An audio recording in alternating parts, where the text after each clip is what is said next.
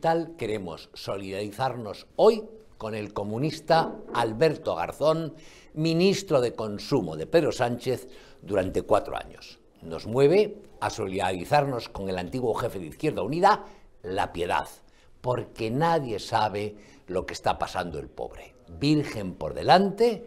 y mártir por detrás. Para que no haya malos entendidos, quiero puntualizar que no hay nada personal. Conocí al figura en la época en que yo iba a diario a tertulias televisivas y me pareció un fulano educado, suavón y más corto que el rabo de una boina. No voy a citar a Sánchez, aquel que propugnaba ante Risto Mejide el cierre de las puertas giratorias y acabar con la perversa práctica de colocar a dedo expolíticos en puestos clave tanto de la administración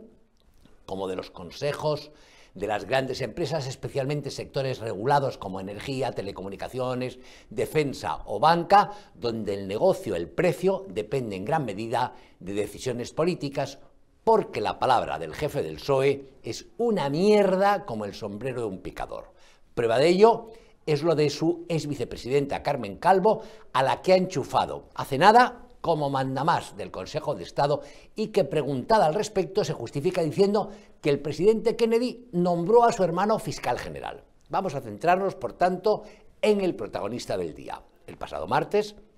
se conoció que Garzón, el que clamaba en la sexta contra las puertas giratorias, fichaba por Acento, el pringoso lobby que dirige el también exministro socialista, Pepiño Blanco, especializado en solventar a cambio de unos cientos de miles de euros, en cada caso, cualquier dificultad que una compañía nacional o extranjera tenga con la Administración. Ante el cachondeo general y alertado por sus camaradas de Sumar y Podemos, asustados quizá ante lo que puede perjudicarles electoralmente, Garzón dice ahora que renuncia a acento y que se queda de momento y solo con los 5.294 euros mensuales que cobra como indemnización por haber estado sentado rascándose la barriga en el Consejo de Ministros.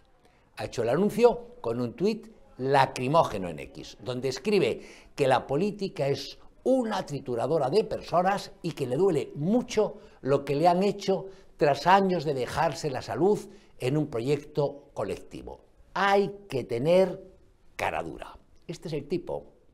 que montó una campaña desde el Ministerio para que los españoles no comiéramos carne porque las vacas contaminaban muchísimo y sirvió en su boda. Bogavante, foie,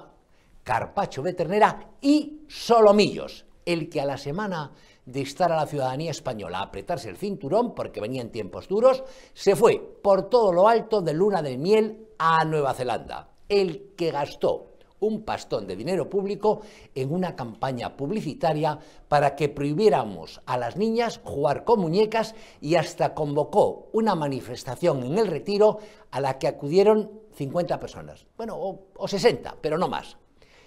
Que no se me enfade nadie, pero no entiendo cómo puede haber en España más de 8 millones de gilipollas que votan a estos majaderos.